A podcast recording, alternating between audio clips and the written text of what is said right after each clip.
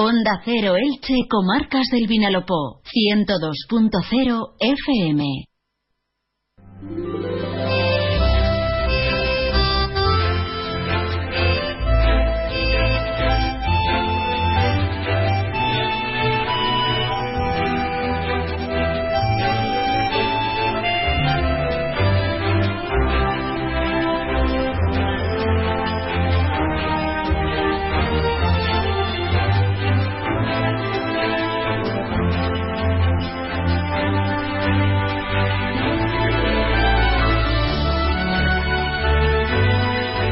Buenas tardes, amigas y amigos. Un placer saludarles un día más en directo desde nuestros estudios en Elche. Son las 12 y 20 y tenemos ahora por delante otra hora y media de radio con actualidad eh, local y comarcal y con protagonistas e invitados para compartir con ustedes.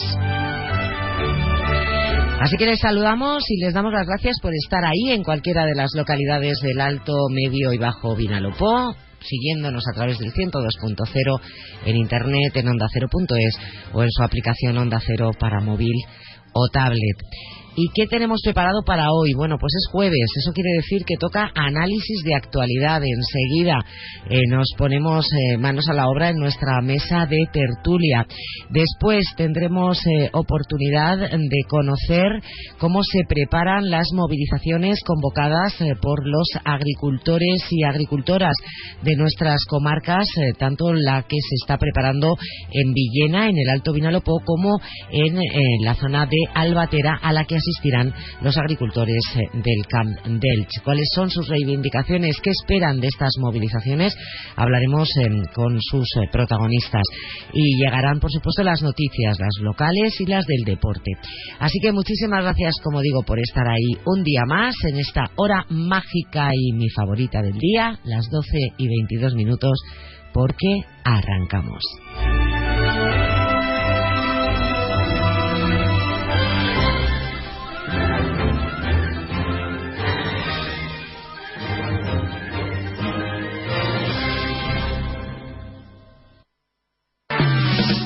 Entra en la nueva era de las energías renovables y del autoconsumo con la mayor garantía. En Electrofet ofrecemos un servicio integral llave en mano para la instalación de tus paneles solares, el estudio de viabilidad, asesoramiento, legalización y tramitación de las subvenciones vigentes. Empieza a generar y consumir tu propia energía con la garantía de Electrofred y sus 20 años en el sector. Infórmate en el teléfono 965 681 540 o en electrofred.com.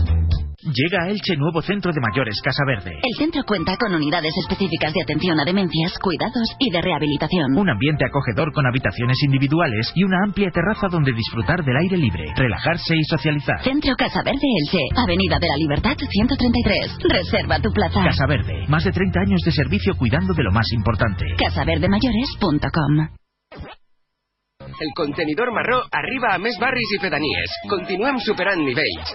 Ja estic també en Altavix.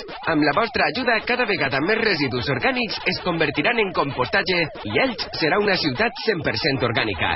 Més informació en elxverdaineta.es. Recorda, tot el que es descompon, al marró. Un missatge d'UT Elx i l'Ajuntament d'Elx. ¿Sabes cuáles son nuestros objetivos en Clínicas Esther Sánchez? Nuestros objetivos son conseguir una buena salud bucodental, así como mejorar la calidad de vida de nuestros pacientes. Intentamos dar el mejor trato, el diagnóstico más correcto, así como la más adecuada planificación y tratamiento. Esther Sánchez, Beauty Dentistry. Estamos en calle Camilo Flamarión 28 bajo Elche, calle Valencia 16 bajo El Altet y en www.clínicasestersánchez.es. El campo ha dicho basta. Europa nos arruina. Asaja Alicante te convoca al gran acto de concentración y tractorada del campo alicantino. Será el viernes 16 de febrero a las 10 de la mañana, junto a las organizaciones agrarias y cooperativas en el polígono La Granadina en San Isidro y en Persax en Villena. Ha llegado la hora de las soluciones. Agua, precios justos y no a la importación desleal de países terceros. Únete. Más de uno. Onda Cero Elche, Comarcas del Vinalopó. Maite Vilaseca.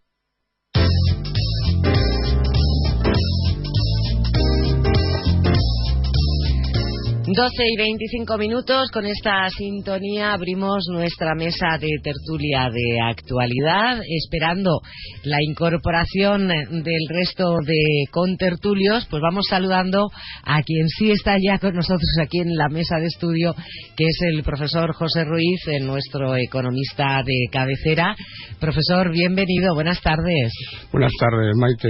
Como siempre, saludos cordiales a todos nuestros oyentes y a los compañeros de, tertulia compañeros como José Navarro, eh, portavoz del Grupo Municipal del Partido Popular, que ya se encuentra también incorporado a esta, a esta mesa. José, bienvenido, buenas tardes. buenas tardes, Maite, profesor, Felipe y todos los oyentes. Llevan ustedes un ajetreo interesante, ¿no? Un fatigado de, venir rápido, por llegar a tiempo a la tertulia. bueno, yo sé que usted no se la quiere perder nunca, así que yo le agradezco. El momento, el momento de la semana. Yo le agradezco mucho que, que haga ese pequeño esfuerzo y esperamos la incorporación también de Esther la portavoz del Grupo Municipal de Compromiso, y de Mariano Valera, portavoz adjunto del Grupo Municipal Socialista.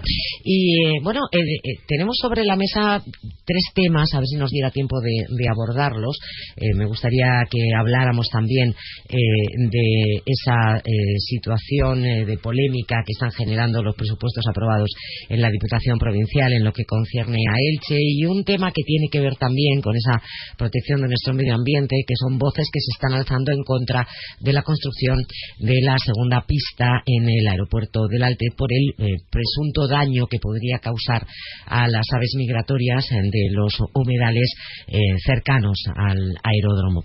Pero el primer tema salía a la actualidad ayer con el anuncio por parte del alcalde de Elche, Pablo Ruz, de una convocatoria de forma urgente de la Junta Local de Seguridad de Elche a raíz, decía el alcalde, y así lo hemos confirmado también de fuentes de la policía local, del aumento de quejas y denuncias de los vecinos, sobre todo del barrio de Carrús, eh, por eh, la presencia de eh, puntos detectados de venta de droga en distintas plazas de, de este barrio, Plaza Barcelona, Plaza 1 de Mayo especialmente.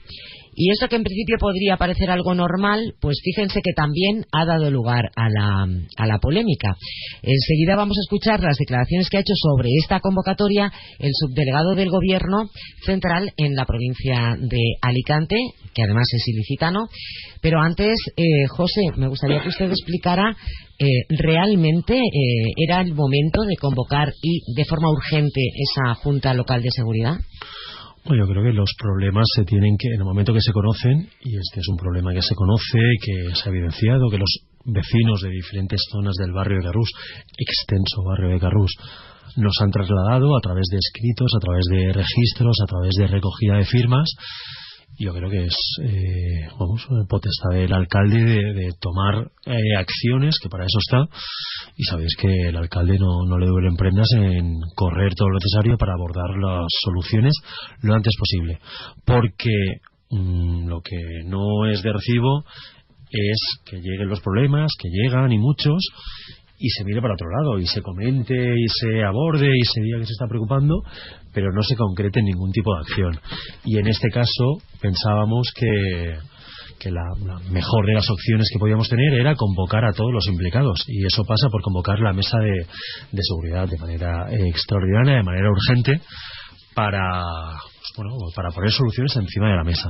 En este sentido me gustaría decir que el problema existe, el problema es latente en el barrio de Carús, lo reflejan eh, los datos, las manifestaciones de los vecinos y sobre todo eh, los datos objetivos que no engañan. Y en este sentido decir que el cuerpo que, más conozco, ¿no? el de la Policía Local de Elche, está actuando de manera ejemplar. Sabemos de las limitaciones competenciales del cuerpo de la policía local. Es un cuerpo de seguridad preventivo que no puede investigar. Entre sus competencias no está la de investigar. Todo lo que pueden hacer lo están haciendo y me consta y nos consta porque así, así nos lo trasladan. Pero necesitamos más y sobre todo mayor coordinación entre los diferentes cuerpos de, seguridad del Estado, Policía Local, Policía Nacional implicar también a todas las administraciones en este asunto que está afectando sobremanera a la convivencia de los vecinos de Carrús. Bueno, pues vamos a saludar a Mariano Valera, que es el portavoz adjunto del Grupo Municipal Socialista en Elche. Mariano, bienvenido, buenas tardes. Muy buenas tardes, muchísimas gracias y disculpad el retraso, pero... Nada, nada, ahora vamos a, ahora vamos a, ahora vamos a explicar, efectivamente, como dice José Navarro, la causa lo merece. Saludar también a Esther Díez, portavoz de Compromís. Bienvenida, Esther, buenas tardes. Buenas tardes, un placer estar aquí una semana más. Y la causa que lo merece es que como saben, hoy eh, pues eh, se, se, está reflexionando sobre eh, el, los, el, día contra el cáncer infantil y bueno pues nos han traído porque vienen corriendo de ese acto de manifiesto que ha tenido lugar ahora mismo en Elche, donde entre otras cosas pues se ha repartido este lazo dorado que es el símbolo que representa a los niños, niñas y adolescentes con cáncer en todo el mundo.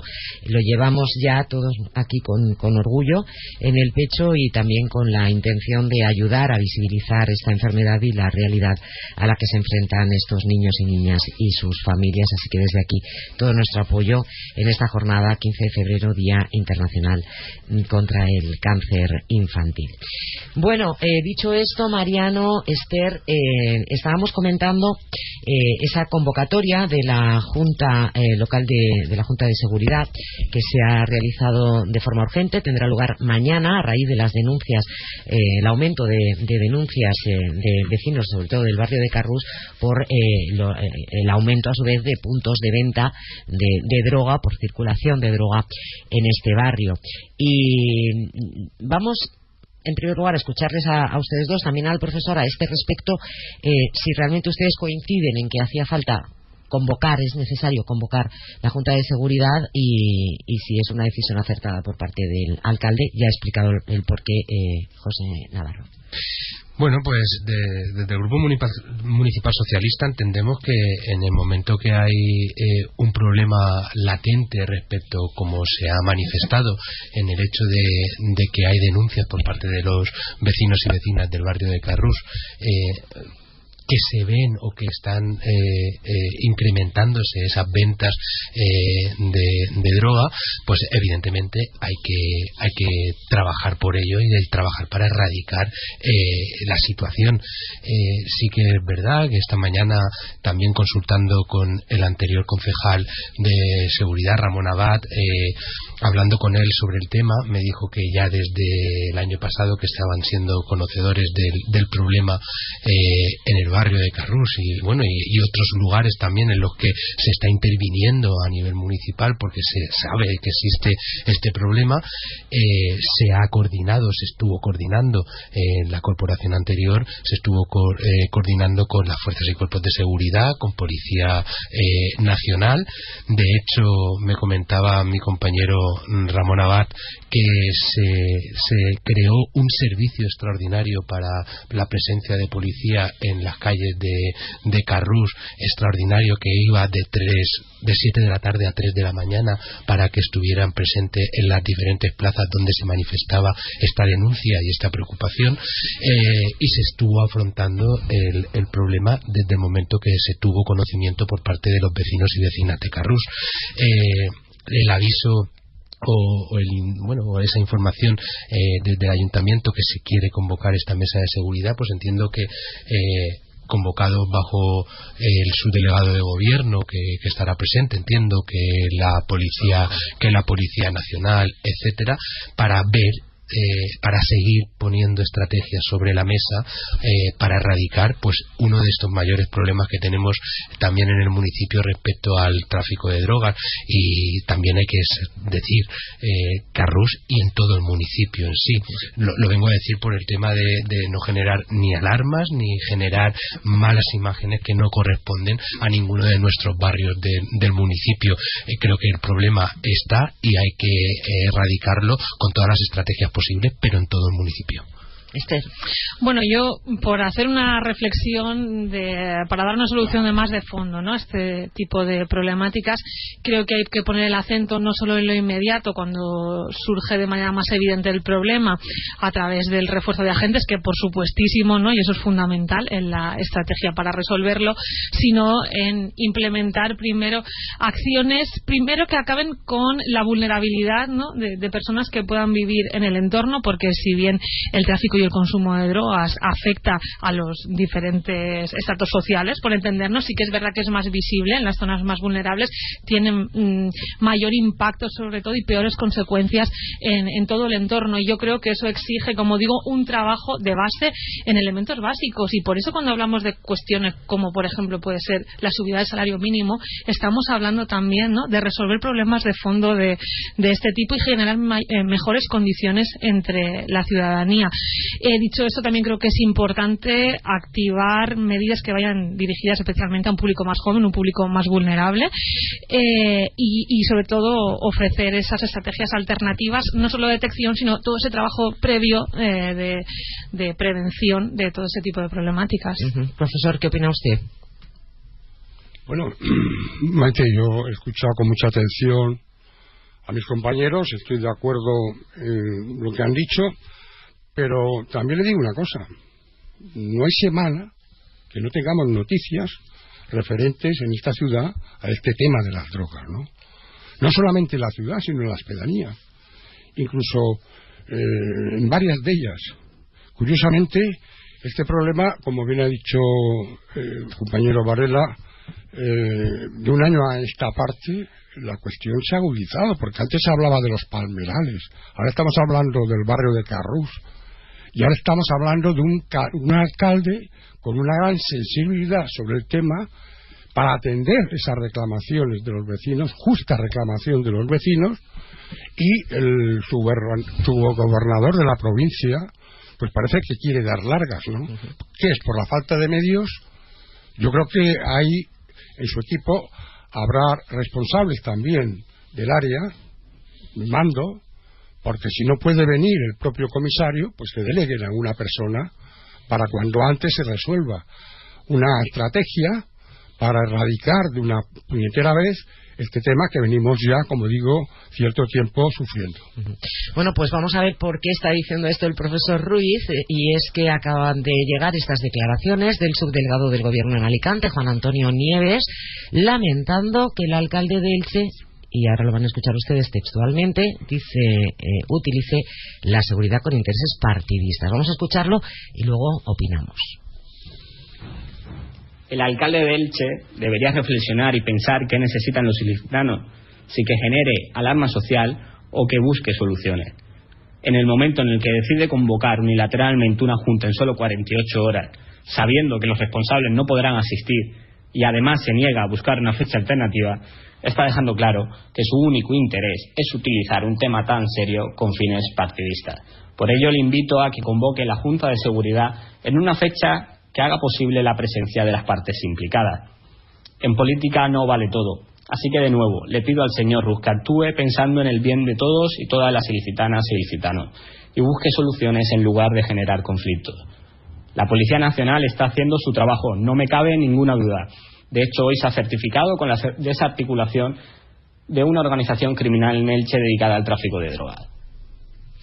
Bueno, por, en primer lugar, yo creo que todos tenemos claro que nadie está juzgando aquí la labor eh, ni de la Policía Nacional ni de ningún cuerpo de seguridad del Estado, ni tampoco de la Policía Local. Eh, todos eh, hacen su trabajo lo mejor que pueden para que todos los demás podamos estar seguros. Nadie lo cuestiona.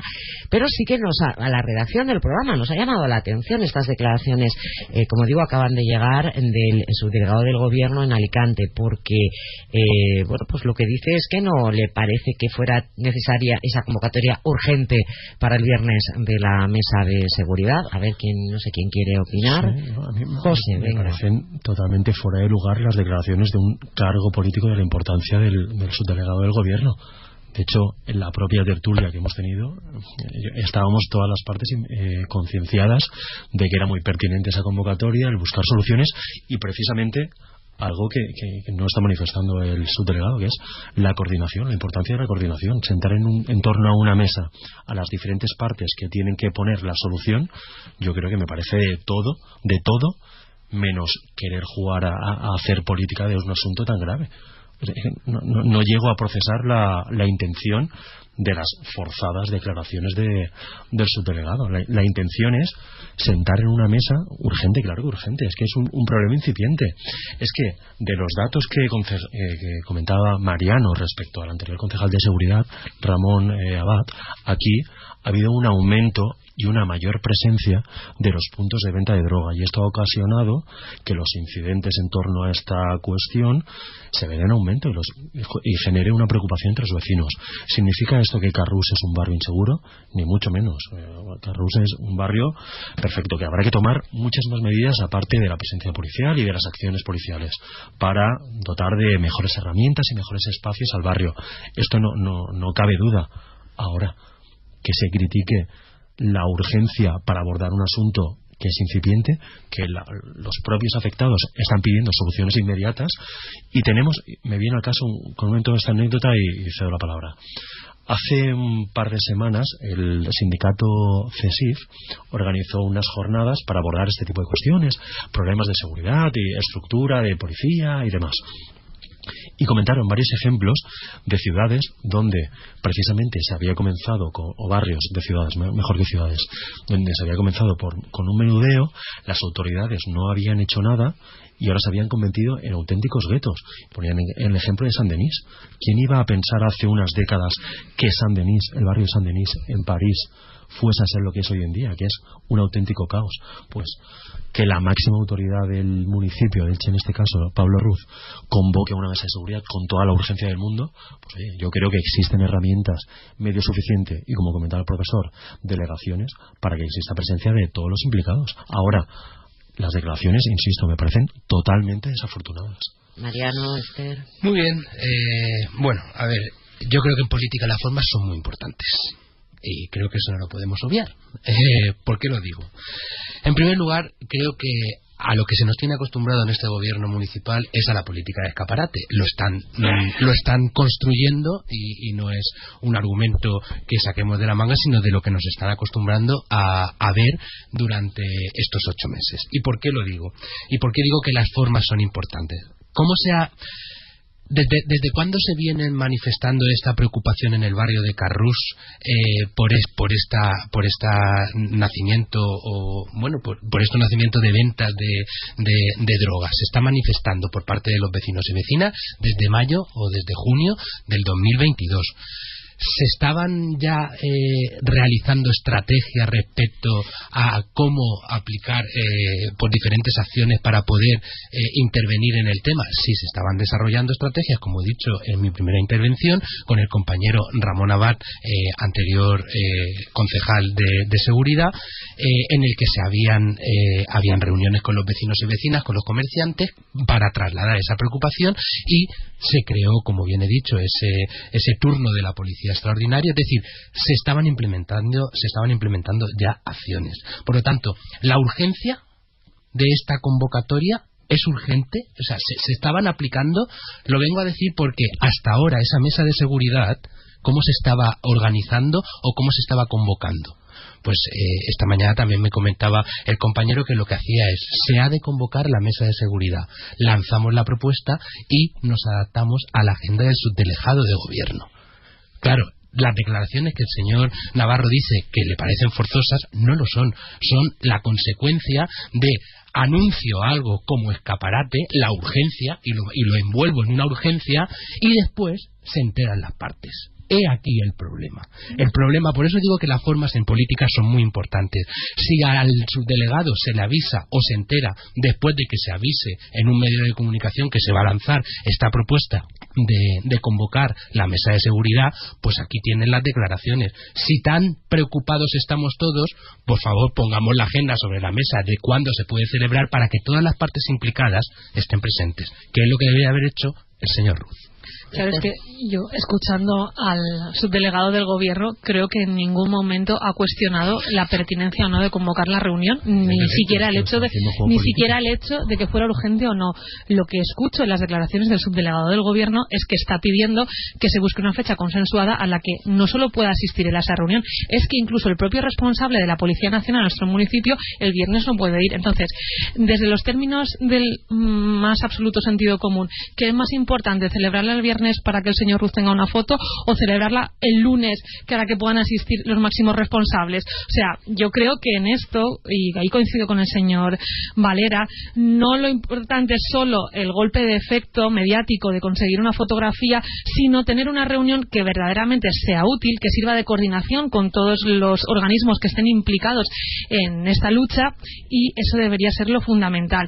Por tanto, eh, no entiendo por qué tiene que hacerse una especie de conflicto diplomático para entendernos entre las diferentes administraciones cuando lo fácil hubiera sido llamar por teléfono, consensuar un día en el que todos los máximos representantes pudieran asistir y convocarla, sea el viernes, sea el jueves por la tarde o sea el lunes a mediodía. Y puede ser igual de urgente sin necesidad de haber pasado lo que ha tenido que pasar. Y sensibilidad, como se hablaba aquí, por todas las partes. Yo creo que aquí no se pone en cuestión la sensibilidad para atajar el problema. Aquí el problema, repito, es de forma.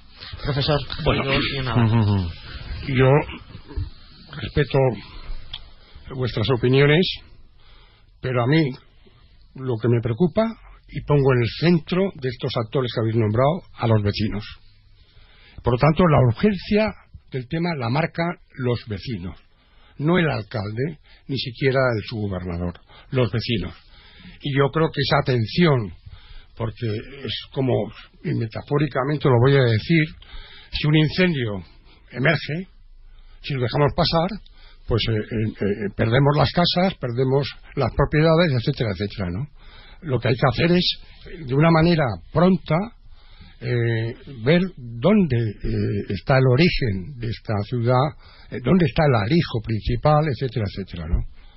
Y eso creo que, vamos, lo, lo, lo, que yo subordino es la fecha, ¿no? Yo lo que ah, pongo y subrayo es la urgencia porque la reclaman unos vecinos. José. No coincido totalmente con, la reflexión del profesor. Es decir, eh, estamos ante, ante, un conflicto generado por el subdelegado del gobierno. Ahora parece que Pedro Sánchez llama al orden, al orden a través de su subdelegado y todos siguen el ritmo, porque creo que hemos empezado esta tertulia diciendo de, lo pertinente y lo acertado que era abordar el asunto. Ahora han cambiado. En función de las, de las declaraciones encorsetadísimas, no hay más que, escucharlo. La forma de transmitir ese mensaje, que parece leído encorsetado por parte del subdelegado es cuanto menos llamativa, que ha dicho que está haciendo política y utilizando a los vecinos. Literal. Que, que no está interesado en buscar soluciones, sino en generar conflictos. El alcalde, que ante una necesidad y ante una urgencia de los vecinos acuciante, que ha ido a más en los últimos meses, que están pidiendo soluciones a su gobierno municipal y es lo que ha hecho. Y por si alguno lo desconoce, entre las potestades que tiene la presidencia de la Comisión de Seguridad es la de convocar asuntos de urgencia y este lo es. Política de postureo, como dicen algunos, sería anunciar muchas cosas y no hacer nada. En este caso estamos ante una acción que es anunciada, por supuesto, pero que tiene su, reflejo en una mesa para sentar a los diferentes cuerpos de seguridad del Estado para que se coordinen y para que pongan los medios necesarios. Y que produce daños colaterales. Recordemos el fatídico desenlace que tuvo un concejal del ayuntamiento, ¿no? Bueno, vamos enseguida, eh, José Esther, con un nuevo turno de palabra, pero es que hay más, porque ahora quien ha contestado al subdelegado del gobierno es el alcalde Pablo Ruz. Lo escuchamos, que es un minuto, y seguimos. Muy sorprendidos con las declaraciones del subdelegado del gobierno de Sánchez en la provincia de Alicante. La Junta de Seguridad se convoca porque la propia ley contempla que el alcalde de Elche, ante una circunstancia denunciada por los vecinos, tiene la potestad y tiene el derecho de convocar esa Junta de Seguridad. Lo que nos parece incalificable y muy extraño es que el subdelegado del Gobierno tenga otras cosas más importantes que hacer que venir a esta Junta de Seguridad convocada urgentemente para mañana en el día de ayer. La situación del tráfico de estupefacientes nos preocupa y nos ocupa a todos, a este alcalde, desde luego. Y no solamente nos preocupa a nosotros como gobierno, preocupa a los vecinos de algunos entornos, de algunos distritos municipales. Por eso, la celeridad por eso la contundencia, porque queremos atajar el problema de raíz. Miren ustedes lo que ha ocurrido en Barbate. Nosotros somos un gobierno responsable y vamos a poner todas las condiciones y todos los medios para evitar que esto se produzca en Elche. Y esperamos que el señor subdelegado del gobierno, por cierto, lícita, ¿no? El señor subdelegado del gobierno de Pedro Sánchez asista mañana a esta junta por el bien de todos. Bueno, pues en la línea un poco de lo que estaba diciendo eh, José Navarro, esas declaraciones que las acaba de eh, realizar el alcalde hace apenas nada, unos minutos, o sea que las están eh, escuchando ustedes, amigos oyentes y amigas oyentes, casi en directo. No sé si algo más que añadir, Mariano. Sí, eh, eh, repitiendo palabras del señor alcalde, la seguridad nos preocupa y nos ocupa a todos, evidentemente, y así nos viene preocupando desde que se, desde que comenzó o de que desde los vecinos comenzaron a informar al ayuntamiento con este problema, repito, desde el año pasado y se estaban poniendo acciones y se están desarrollando acciones. Es tan urgente convocarla primero con las formas que se corresponde, que es avisando a la subdelegación de gobierno para que pueda estar presente o al comisario jefe de la Policía Nacional para que puedan estar presente, que son quien tienen que poner también estrategias para abordar este problema. Es tan urgente convocarla de un día para otro o decir en la semana que viene qué día podemos convocarla. Se pueden poner las mismas estrategias de urgencia. Se está dando respuesta a los vecinos a esa necesidad urgente que están teniendo. Repito, las formas en política son muy necesarias y aquí no ha habido formas. Yo creo que, bueno, me aventuro a imaginar que las personas que nos están oyendo en estos momentos eh, vendrán a confirmar con peligrosas reflexiones que a veces la política tiene el arte de hacer difícil lo que tendría que ser fácil, ¿no? Y por tanto, eh, yo creo que el sentido común, o sea, desde fuera, ¿no? De, una persona que no es miembro de esta Junta de Seguridad ni pertenece a ninguno de los dos partidos es si había algo tan fácil como levantar el teléfono y ponerse de acuerdo en una fecha, no sé por qué el alcalde no lo ha hecho. Así de sencillo quiere decir, no hagamos un debate sobre si se está cuestionando la urgencia o no, porque creo que eh, todos los eh, integrantes de la mesa están de acuerdo con la urgencia y que pueda celebrarse de manera inmediata. Ahora me parece que lo sensato y lo normal, cuando uno tiene voluntad real de solucionar una cosa, es llamar por teléfono y buscar un día en el que todo el mundo pueda ir y, por tanto, todos los integrantes de esa junta y los sectores representados tengan su voz y puedan coordinarse. Y, y total, digo, porque si van a hacer una junta mañana, luego la mitad de representantes no están y van a tener que retrasar un poco más las actividades que se pongan en marcha, pues es que no sé qué operatividad tiene eso. Eh, yo creo que lo fácil era eh, y, lo, lo, responsable, ¿no? Cuando uno está en una institución es llamar por teléfono, aunque la otra institución no sea de su mismo color, quedar en el día que a todos los representantes le venga bien y celebrar esa, esa reunión, además por el simple respeto a los vecinos y vecinas que lo han denunciado. Profesor. Si fuera el caso de un incendio, habría que convocar la misma, la misma formalidad, ¿no? O sea, para la semana que viene o para el mes que viene. No, son cosas diferentes. un incendio son dos cosas diferentes, profesor. O sea, no es, un, no es, no es eso, eso, no evita que vaya... daños colaterales. Y, se estaban tratando, y se están tratando desde el momento que hay denuncias por parte de los vecinos. Pero si igual podía haber sido antes. Cuanto más tiempo transcurra, la posibilidad de, daños colaterales que los etcétera, son mayores. Pero es que a lo mejor hubieran quedado, quiero decir, es que a lo mejor uno levanta el teléfono y resulta que en lugar del viernes por la mañana, a todos les viene mejor el jueves por la tarde. Y se hubiera celebrado antes. Que me, parece mm, tan surreal. Que si, se, respetan las formas de cómo se estaba haciendo, cómo se estaba haciendo, voy, voy ya y a lo mejor se hubiese celebrado ya si se entiende en esa urgencia. Por lo tanto, ¿qué es lo que, ¿qué es lo que estamos viendo? estamos viendo escaparate, ¿eh? escaparate. A ver, José. A ver, aquí, ante todo lo que se dice de forma gratuita y desde el desconocimiento, mm. hay un procedimiento que marca los plazos para, para, las convocatorias de urgencia.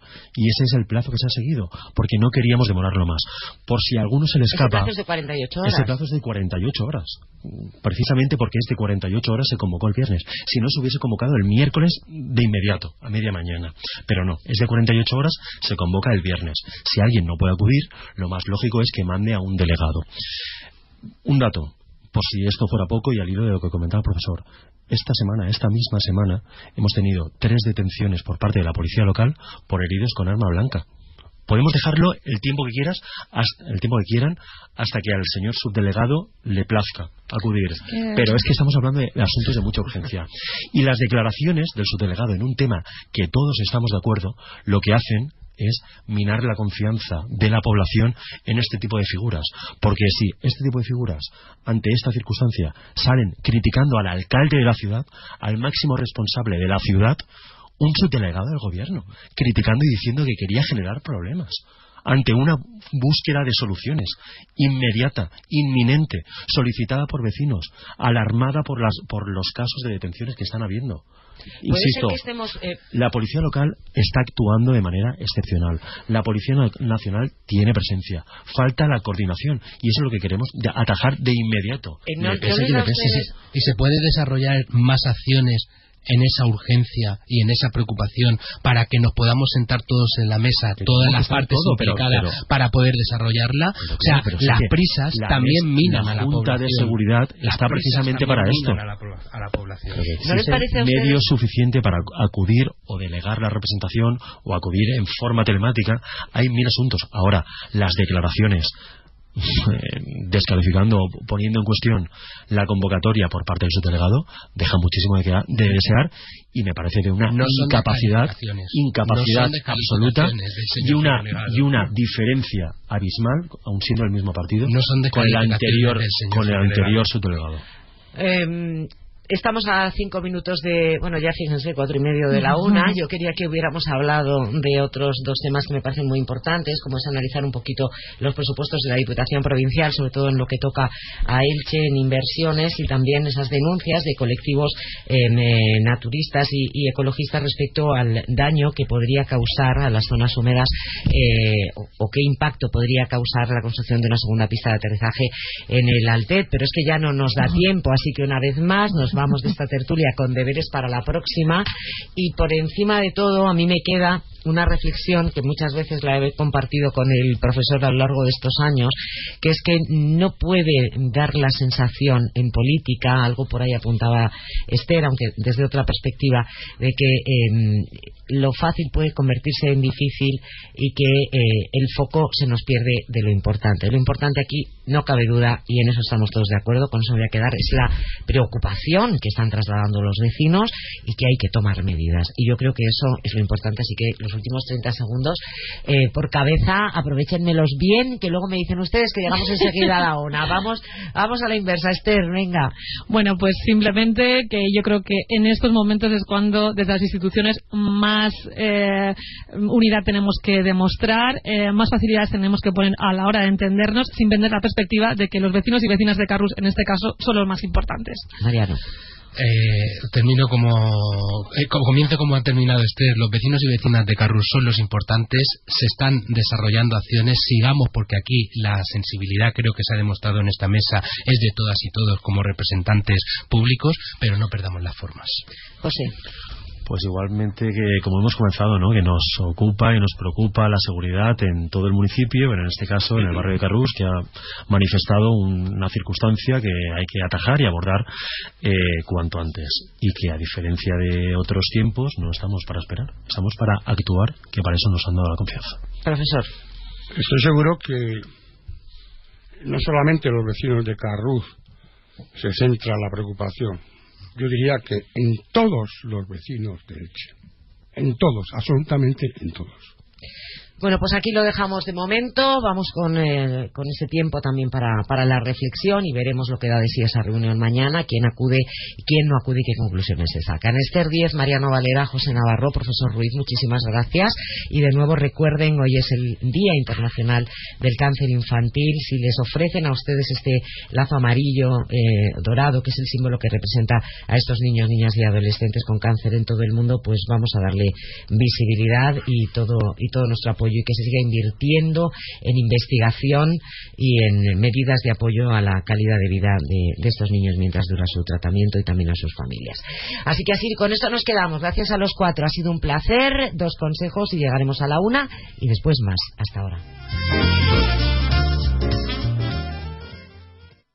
Alquilar con Medina Inmobiliaria es sinónimo de sosiego, serenidad, calma, porque cuidamos de tu hogar como si fuera nuestro tesoro. Y quieres más tranquilidad. En 2023 hemos batido récords de alquileres con un 0% de impagos. Sí, estadística y tranquilamente demostrado. En Medina Inmobiliaria tu tranquilidad es nuestra prioridad. Y nos aseguramos de mantenerla durante toda la duración del alquiler. Inmomedina.com Elegir y ahorrar va contigo. Ahora en Carrefour y Carrefour.es, tomate rama Carrefour a 1,99 euros el kilo. O banana categoría primera a 1,05 euro con céntimos el kilo.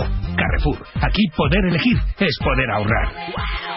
La inmensidad del horizonte, la calidez de un refugio y la intimidad del hogar. La protección de un cerramiento o la apertura total a la vida. Por eso es tu rincón favorito y el de los que más te importan. Nuevas cortinas de cristal Saxon. Lo que le faltaba a tu mundo para ser perfecto.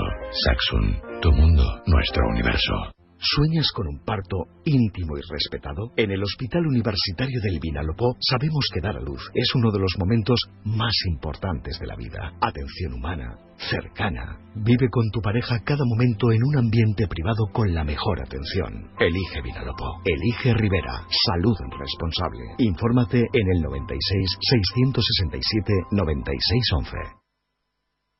Onda Cero Elche, Comarcas del Vinalopó, 102.0 FM. Es la una de la tarde, mediodía en Canarias.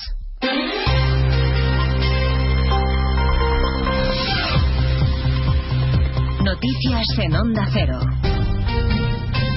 Buenas tardes, avanzamos a esta hora. Algunos de los asuntos de los que hablaremos con detalle a partir de las dos en Noticias Mediodía, empezando en el centro de la capital, donde hasta ahora ya hay una decena de tractores aparcados junto a la sede del Ministerio de Agricultura. Tractorada horas antes de que el ministro Plana reciba una delegación de agricultores. Siguiendo la protesta se encuentra Laura Lorenzo han sido recibidos esta quincena de tractores entre aplausos del millar de agricultores que aquí se congregan y de muchos madrileños que paseaban por la zona.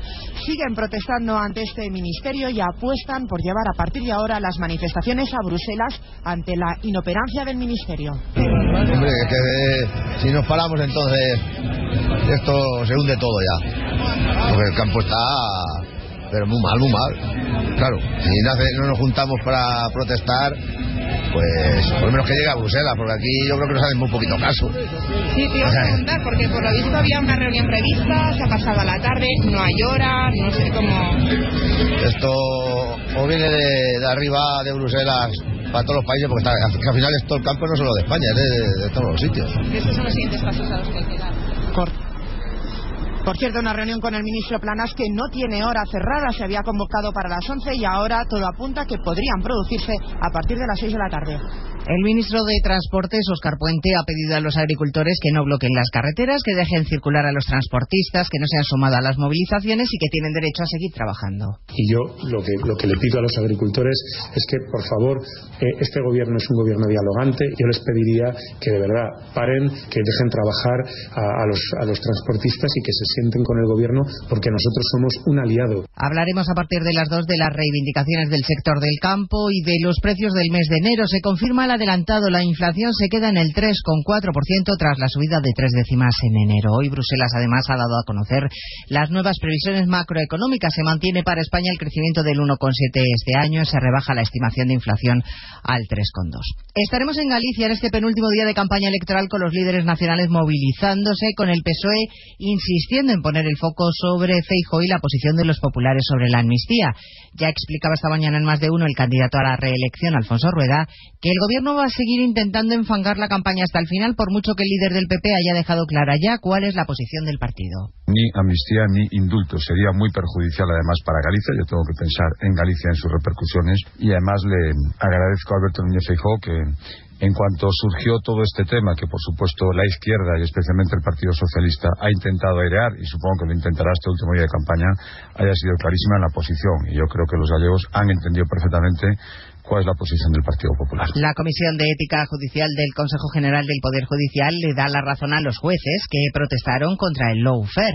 Hoy ha avalado las concentraciones que llevaron a cabo en el mes de noviembre frente a los juzgados. Sostiene que son éticas si el juez cree que está en peligro el Estado de Derecho, Eva Llamazares. Fue ético concentrarse frente a los juzgados en contra del lawfare y la amnistía si al juez le movió la idea de mostrar su rechazo frente a un acuerdo político que ponía en peligro el Estado de Derecho. La Comisión de Ética Judicial, órgano independiente de los órganos de gobierno del CGPJ, resuelve las dudas morales al respecto y asegura que encaja en los principios de ética judicial que los jueces protesten contra una decisión política si tras una reflexión profunda el magistrado llega al honesto, meditado y sincero convencimiento de que no le mueve su sintonía con una ideología política, sino el ánimo de denunciar una actuación política que puede afectar a la independencia de la justicia. La presión internacional contra Israel por los últimos ataques en Gaza y la ofensiva sobre Rafah sigue subiendo, mientras la inteligencia israelí dice tener pruebas de que en casi el 100% de los hospitales de la franja se esconden terroristas de Hamas, Jorge Infer. Así lo traslada el portavoz del ejército israelí, que advierte además de que en algunos hospitales como el de Han Yunis tienen evidencia incluso de que podría haber algunos de los rehenes secuestrados por el grupo terrorista. Daniel Hagari también señala que se está llevando a cabo un operativo especial con la misión de rescatarlos. Tenemos información de varias fuentes, incluidos de rehenes liberados, que indican que jamás mantuvo a rehenes en Han Yunis y que puede haber cuerpos de nuestros rehenes en las instalaciones del Hospital Nasser. En el enclave palestino y en las últimas 24 horas habrían muerto más de 80 personas por los ataques. Mientras tanto, el primer ministro de Líbano acaba de anunciar que presentará una queja urgente ante el Consejo de Seguridad de la ONU al considerar como una agresión de Israel los últimos bombardeos contra el sur de este país. Pues de todo ello hablamos en 55 minutos, cuando resumamos la actualidad de esta mañana de jueves 15 de febrero. Elena Gijón, a las 2, Noticias Mediodía.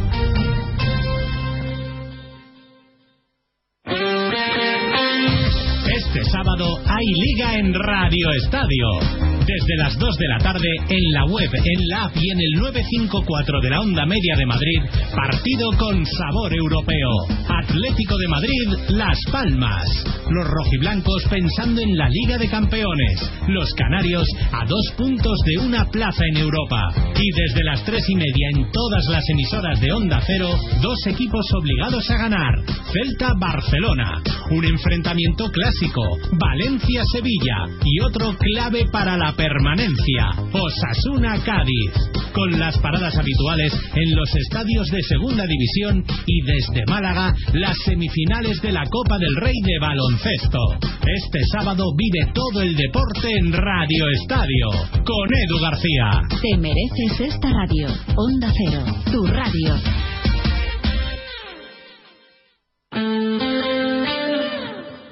Onda Cero Elche, Comarcas del Vinalopó, 102.0 FM. Más de uno. Onda Cero Elche, Comarcas del Vinalopó. Maite Vilaseca.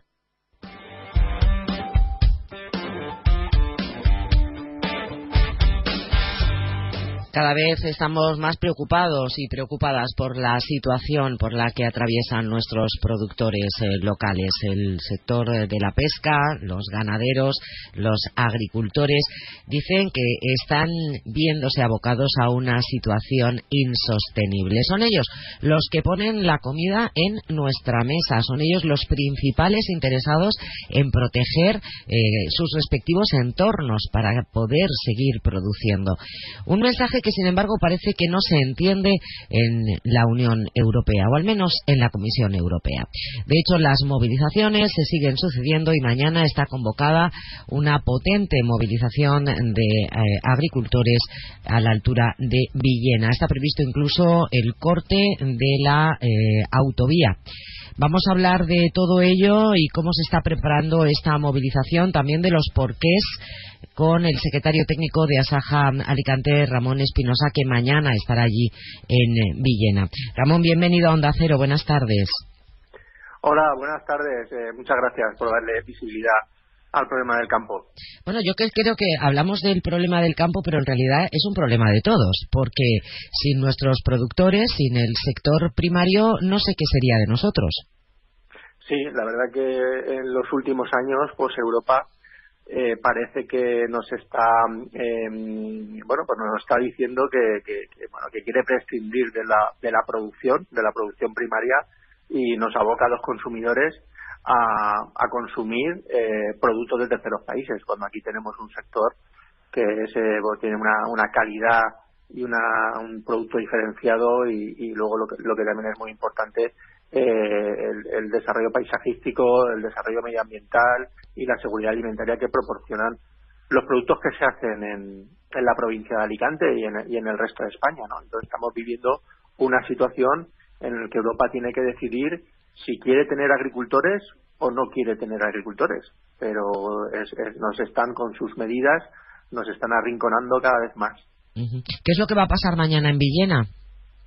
Bueno, pues nosotros mañana en Villena pues tenemos previsto pues el corte de, carreteras, hacer un, acto, una tractorada eh, pacífica para un poco em, seguir con esta, o continuar con esta em, situación de decir basta y de que eh, buscar soluciones definitivas, porque lo que necesitamos son soluciones.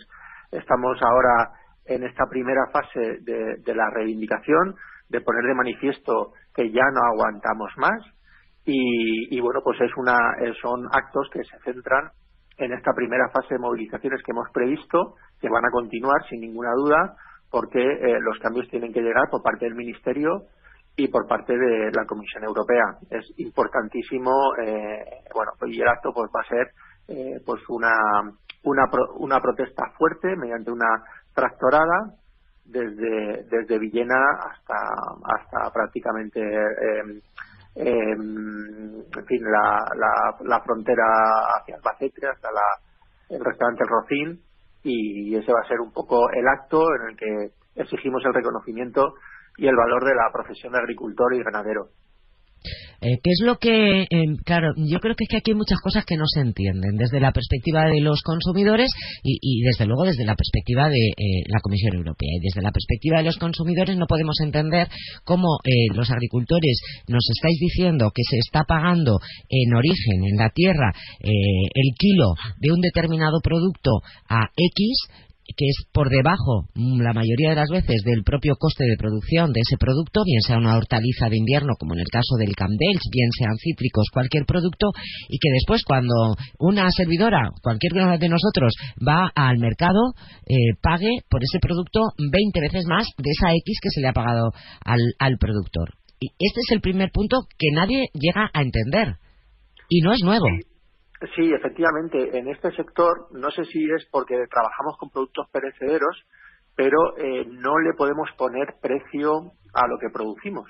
Yo hace poco encargué una, una verja y el herrero me pasó un presupuesto y me dice, este presupuesto caduca a los 10 días. Y digo, hombre, en 10 días, si, si a mí me suben el hierro, yo te lo tengo que subir a ti. Esto, esto que es razonable, en el sector primario no lo podemos hacer y el, el, valor de nuestros inputs, el incremento de nuestros costes, no lo podemos repercutir en el precio, porque el precio se pone en destino y el precio lo pone en la gran distribución. Y este es el gran drama que, tenemos que solucionar.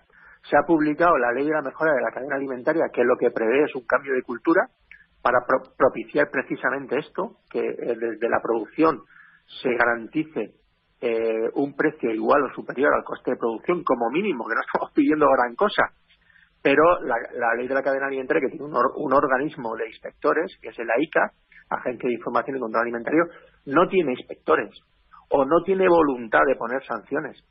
Entonces no va a haber un cambio de cultura si no se ponen sanciones a aquellos que cometen prácticas desleales y están pagando por debajo de los costes de producción. Entonces lo que está pasando ahora es, pues eso, una una tormenta perfecta porque los costes de producción se han disparado, eso no, lo estamos viendo todos los ciudadanos, que todo vale más caro, pues en la agricultura igual, en la mano de obra, el gasoil, los productos fitosanitarios, además una eh, fuerte sequía, en Villena hay mucho cultivo de, cereal, de secano, y tienen muchos costes y no tienen producción.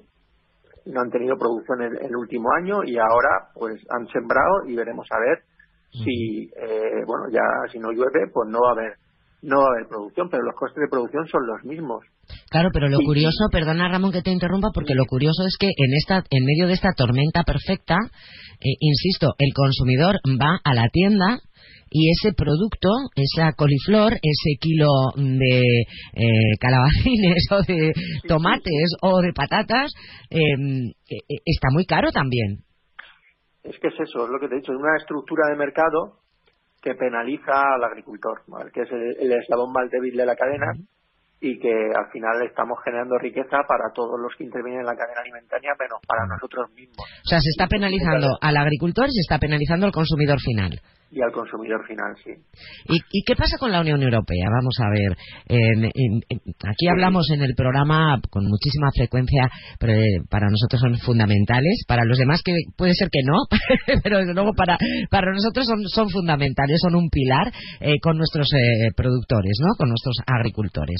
Y entonces, mm, claro, ellos nos dicen, y nos decían los, lo mismo los, los pescadores, ¿no? La cofradía de pescadores de Santa Pola, hablábamos con ellos también días atrás y decían lo mismo.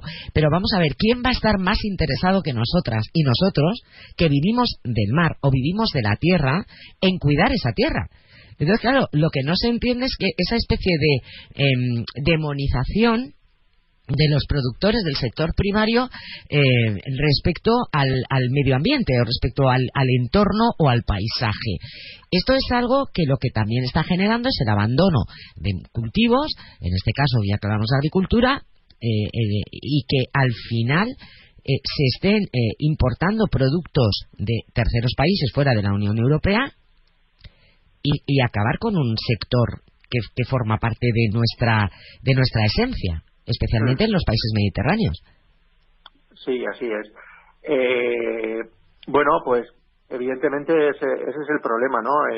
Europa nos da nos da la espalda no yo creo que algunas de las medidas que se pueden estar tomando de trazabilidad y de seguridad alimentaria son interesantes eh, porque yo creo que se puede ah, buscar el equilibrio entre producir respetando el medio ambiente que eso es lo que se está haciendo y, y eh, eh, producir respetando el medio ambiente es, está bien pero no tiene ningún sentido que luego se permita la entrada de, de productos de terceros países donde la seguridad alimentaria ya te digo yo que no se garantiza, porque están utilizando productos fitosanitarios que aquí llevan 15 años prohibidos.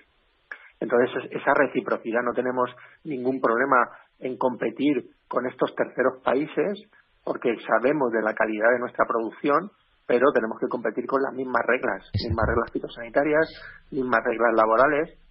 Entonces, Europa pues tiene firmados una serie de acuerdos con terceros países en los que deja manga ancha. Y Europa lo único que tiene que hacer es una cosa, es respetar los productos de temporada de, Europa, de la, de la agricultura mediterránea y de la agricultura continental. Y mientras, por ejemplo, los cítricos, eh, mientras hayan cítricos aquí, que no se permita la entrada de cítricos de, terceros países.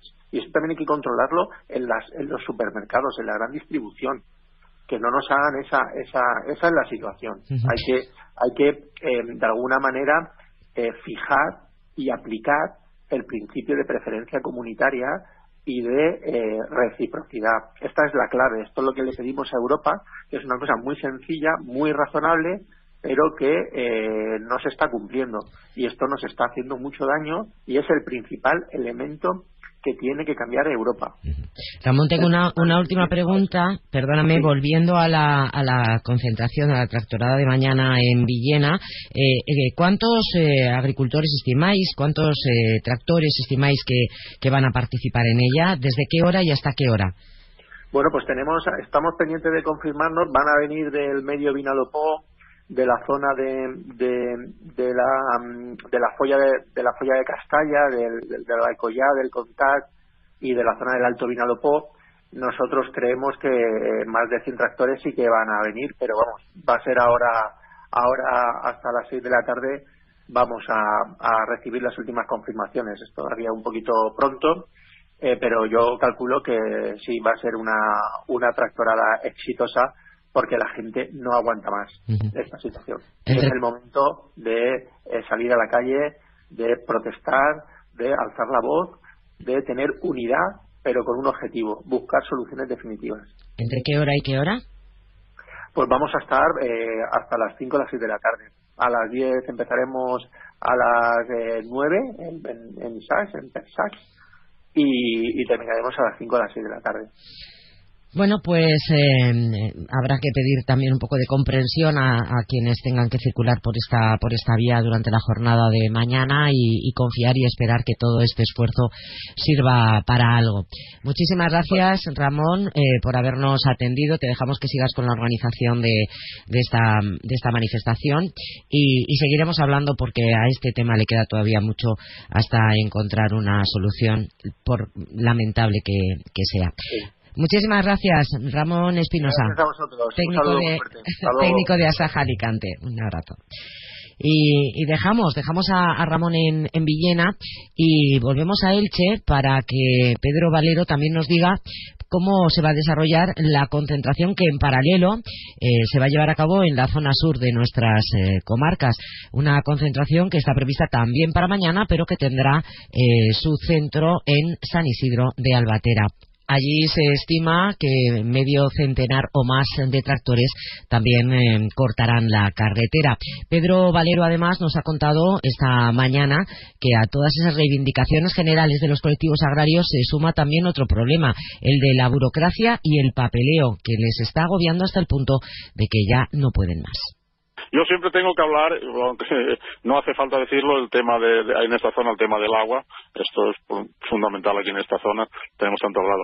Luego, pues, una de las cosas fundamentales es el tema de, vamos, pues esto de la Agenda 2030, que todos los mm, compromisos y todas las perspectivas medioambientales y los requisitos medioambientales que nos ponen en la PAC y tal, y, pues, y toda la, burocracia, y estamos hablando del exceso de burocracia, el exceso de papeles, el exceso de controles, todo el cuaderno digital, que todo esto que quieren implantar el cuaderno digital, que tienes conectado eh, todo controlado al milímetro y al final necesitamos más horas para hacer papeles y para hacer apuntar las cosas que para, para hacer las coliflores. ¿Y qué esperanza tienen los agricultores en que estas movilizaciones den su fruto y puedan ser las últimas?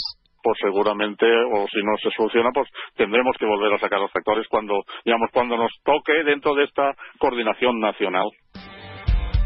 Mañana estaremos muy pendientes eh, de la situación por la que atraviesa el sector agrario. Prácticamente así llegamos al tiempo de las noticias, una y veinte minutos, las del deporte y después las de carácter general. Por mi parte es todo. Sigan disfrutando de la radio de la tarde en la compañía de Onda Cero y hasta mañana.